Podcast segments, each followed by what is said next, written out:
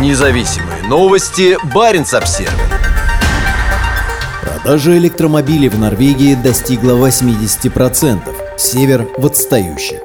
Четыре из пяти новых легковых машин, проданных в Норвегии в 2022 году, были полностью электрическими, что точно позволит стране достичь к 2025 году цели прекратить продажу автомобилей, работающих на ископаемом топливе.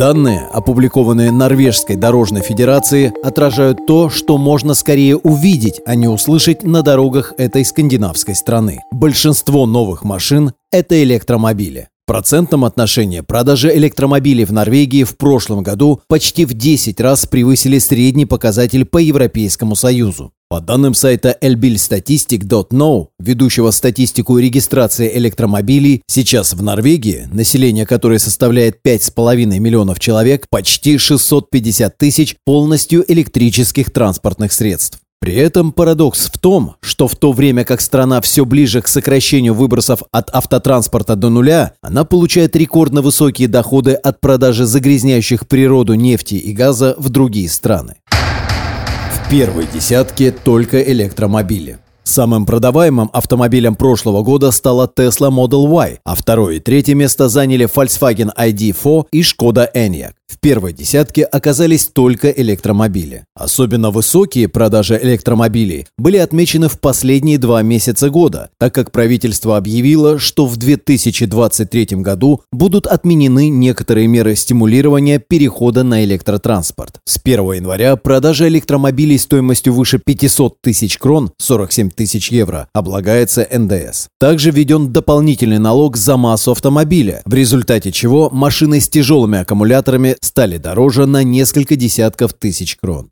Существовавшие до этого меры поддержки, скидка на проезд по платным дорогам и на паромах, а также на парковку в городах, постепенно отменяются решениями местных или региональных властей. Самый высокий уровень продаж электромобилей в 2022 году был зарегистрирован в регионе вокруг Бергена, бывшая губерния Хордаланд. 86,5% всех новых машин там были электрическими. В Осло этот показатель составил 82,3%. При этом в самом северном регионе, Финмарк, на другом конце страны, доля электромобилей в продажах новых легковых машин составила 53,6%. И это несмотря на сеть быстрых зарядных станций, созданную недавно вдоль основных трасс и дорог, ведущих к самым отдаленным населенным пунктам на побережье Европейской Арктики. Независимые новости. Барин обсервис